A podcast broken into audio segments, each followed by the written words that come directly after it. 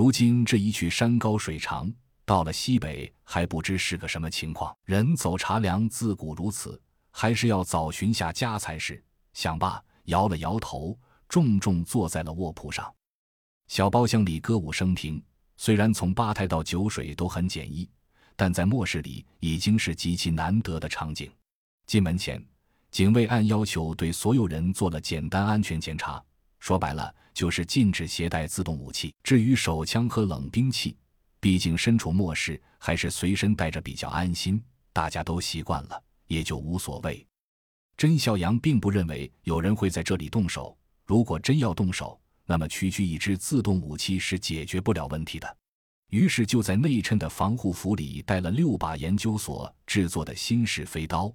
这刀薄而窄，极其坚韧锐利，既能当飞刀。也能当匕首，洛奇则只带了他那柄短唐刀，斜挎在背后，并在袖子里暗藏了一对金属护臂。同去的刘丽丽腰上带着手枪，走起路来英姿飒爽，别有一番韵味。三人一进包厢，立即吸引了所有人的目光。高领导哈哈哈哈一阵长笑，指着几人道：“看看谁来了。”众人回头看时，他又接着说：“是两个了不起的年轻人。”还有走奶带奶的美女，包厢内响起了热烈的掌声，众人起哄似的哄笑起来，热闹非凡。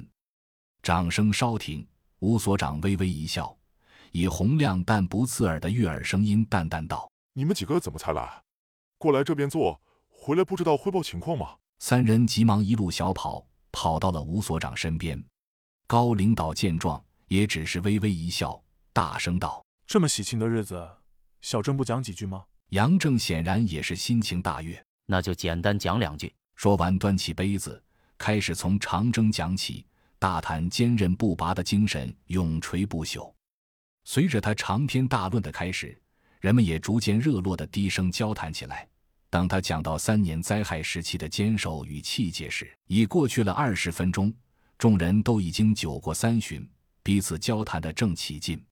突然，一个参会的中年人毫无征兆的的一声惨叫，声嘶力竭，众人皆是大惊。出了什么事？在火车上能出什么事？在末世里，人们最敏感的就是惨叫声。音乐戛然而止，所有人都腾地一声站了起来。那个惨叫的中年人员瞪着双眼，双手死死捂住喷血的喉咙，不甘地倒在了地上。就在这时，屋里此起彼伏的响起了惨叫声，几乎每三秒钟就有一处惨叫响起。继而捂着喉咙倒下，这是这是怎么了？高领导大叫一声：“警卫，警卫在哪里？”